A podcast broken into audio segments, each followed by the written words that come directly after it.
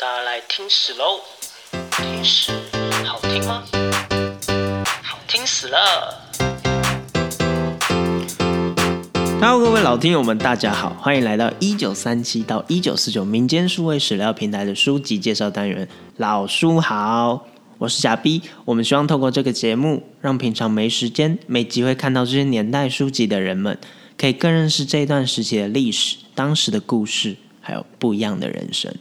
上一次我们说到，因为国共内战的战况日益激烈，于是赵文新的母亲呢，就带着十六岁的他一起往锦州城逃，想要逃到关内的北平。没想到中途又遇到了国共正在交战的场地，那还是一片惊心动魄的场景。还记得是断成一半的铁桥，然后下面是翻滚着的河水，虽然河水不深。但是旁边还有士兵正在对峙着，于是他们后来观望了很久，还是决定要冒着生命危险爬上那倒塌一半、钢筋外露的铁桥。于是赵文新在那时见到了人生中最悲惨的事情：要爬上那铁桥是要四肢并用，是很辛苦。可是有些人家带着小孩，却没有钱请人代背。在河的一岸一筹莫展。那时候，他看到一位大人对着小孩说：“你在这里等着啊。”然后自行爬上铁桥。但是，直到最后下桥，他从来也没有回头，既没有办法，也没有打算。直到今天，他都还在想，那小孩到底等了多久？但不管无论如何。他们的脚是不能停下来的，在他们爬了数个小时之久以后，他们避开了所有的危险段落，好不容易爬上去，四肢腿软，还是不能休息。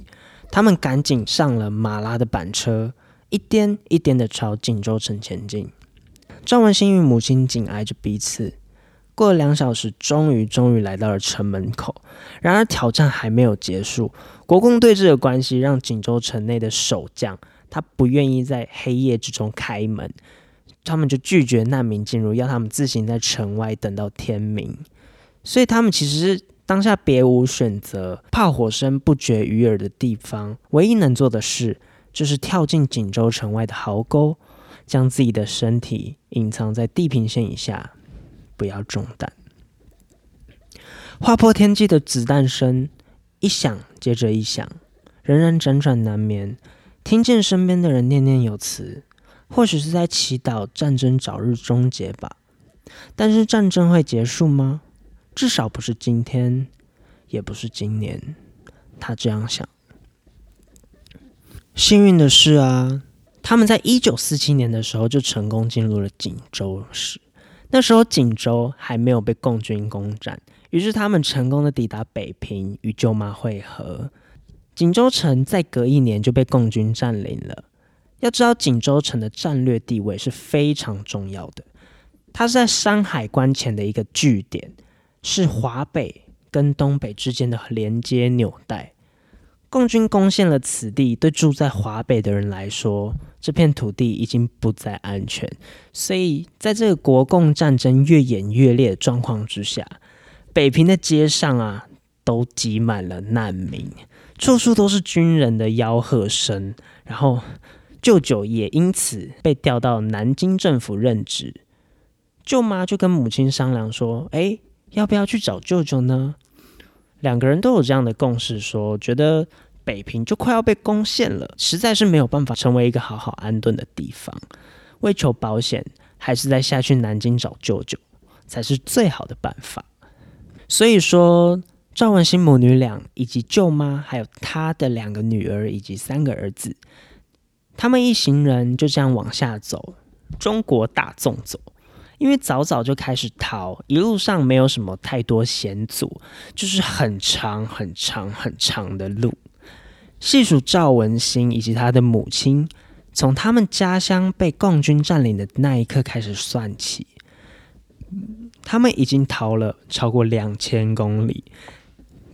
你们知道台湾南北纵长三百九十四公里，也就是说，他们跑了几乎五个多台湾，应该算很远了吧？而且逃难最重要的啊，是要带着钱。一路上啊，他们换了各种不一样的钱。在东北的时候，换了红币嘛，就是共产党红军用的，所以他们进到关内，红币现在不能用了，就要换成法币。啊，法币的状况大家都知道，就是从对，就是从对日抗战开始嘛，钱不够就印啊，国共内战啊，继续印，一直印，然后就坏掉了。就是爆炸，然后就一直贬，一直贬，一直贬，贬到没有价值，所以后来才有金元券的产生嘛。虽然这个也后来也坏掉了。据说啊，法币它一九三七年一百元哦，它可以买到两头牛；到一九四六年生一颗鸡蛋的价值，就是真的差很多。在这一段期间，唯一能信赖的货币啊。是民国初年发行的袁世凯的大头袁大头硬币，因为袁大头呢，它里面的成分有银，所以有保值的效果。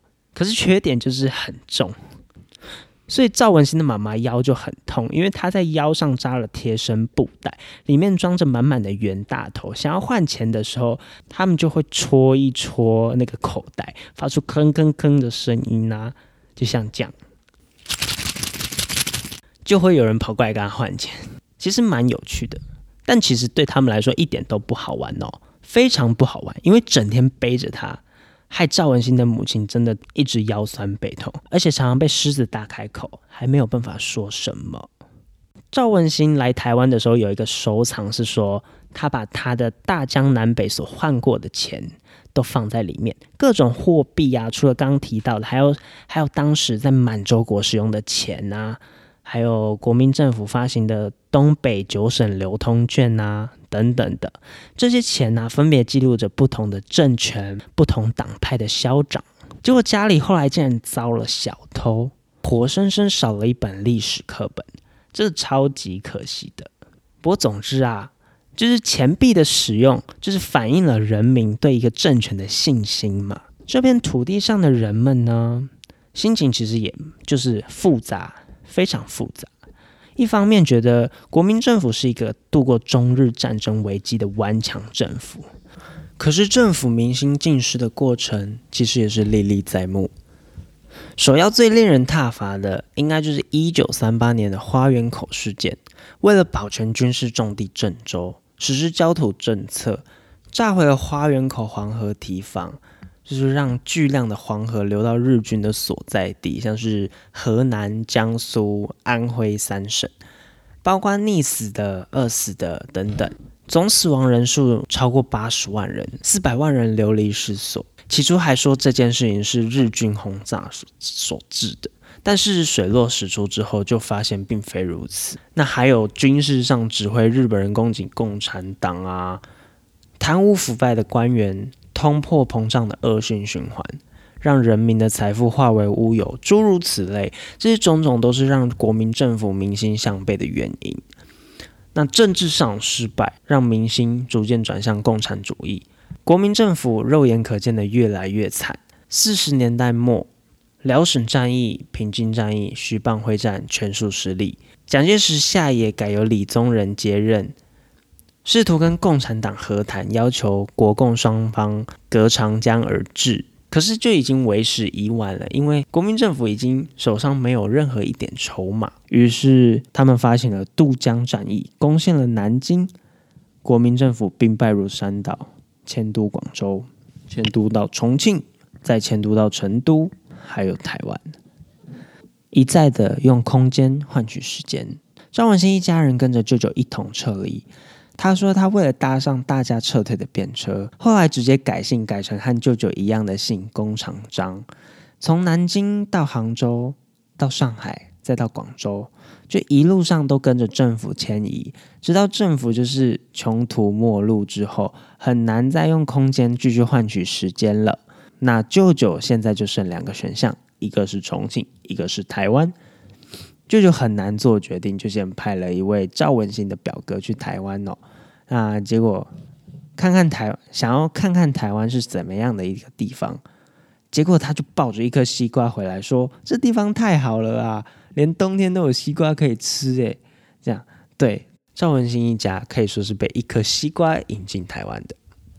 刚到台湾呢，他们家被催促着要办理户口登记，因为政府要同管理嘛。于是舅舅就去代办，结果根本想不起来自家儿女的生日，然后就是几乎把所有人的生日都记错了，还把表哥弄得比赵文新小两岁，他们的生日也都根本不对。这种搞笑的事情在那个年代是屡见不鲜。虽然这么说，但是舅舅一直对待赵文新像是亲生女儿一样。